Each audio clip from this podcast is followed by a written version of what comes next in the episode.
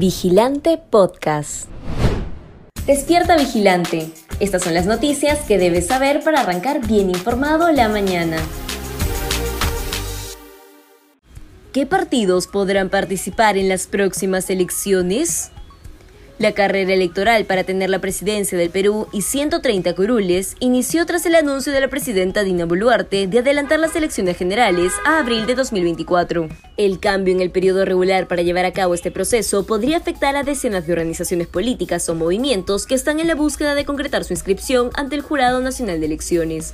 Sin embargo, a la fecha ya existen 15 organizaciones políticas con procesos de inscripción. Por otro lado, hay 12 que ya cuentan con su inscripción vigente. Además, hay 378 organizaciones que han reservado la nómina, es decir, el nombre de la agrupación, hasta el 2023 con miras a inscribirse. Entre ellos se encuentra el Partido Popular Cristiano, que tiene como voceras a Lourdes Flores Nano y Voces del Pueblo del congresista Guillermo Berbejo. Nuevo testimonio agrava situación de los congresistas denominados los niños.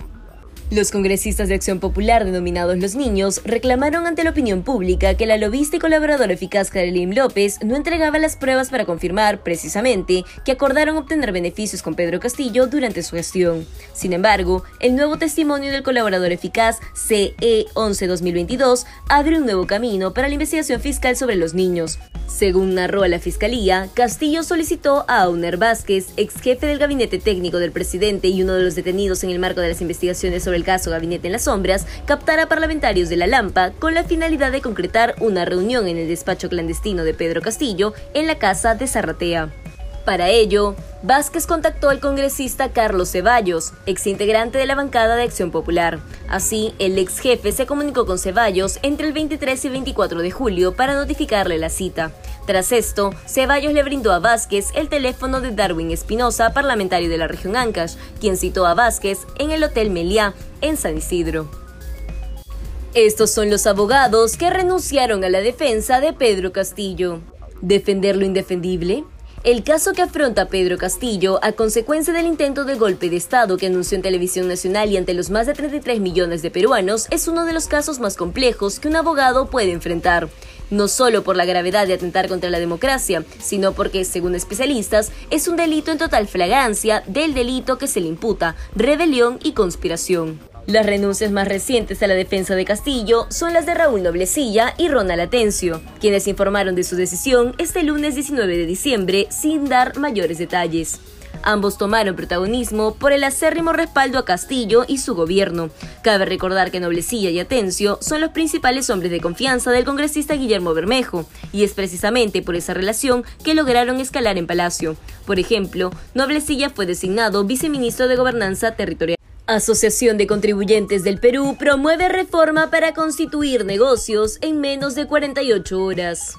En Perú es cada vez más difícil iniciar un emprendimiento porque es un proceso largo, costoso y engorroso. El tiempo que toma constituir una empresa en nuestro país es de uno a dos meses, dependiendo de sus características específicas del negocio, mientras que el costo total de los trámites bordea los 355 dólares.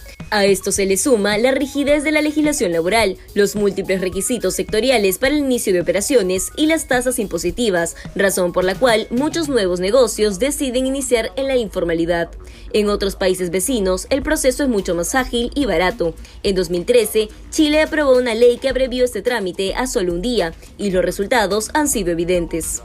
Por ello, la Asociación de Contribuyentes del Perú promueve una reforma para que en nuestro país se pueda constituir una empresa o negocio formal en un plazo de 48 horas, para lo cual se debe reducir la complejidad y los costos asociados a este proceso para las micro y pequeñas empresas. Por esta razón, plantea, por ejemplo, dos procesos alternativos que permitirían reducir el tiempo y costo del proceso de creación de una empresa, lo cual generaría un gran apoyo para los emprendedores y evidenciaría la capacidad del mercado peruano.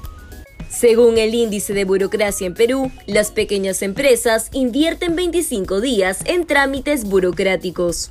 El Centro Latinoamericano Atlas Network y el Adam Smith Center for Economic Freedom de la Universidad Internacional de Florida publicaron la segunda edición del Índice de Burocracia en América Latina, que brinda detalles sobre el impacto que tiene la expansión de la burocracia administrativa sobre los pequeños negocios y microempresas en la región, las cuales deben cumplir con una creciente y compleja red de reglas, permisos y trámites con la única finalidad de salir adelante.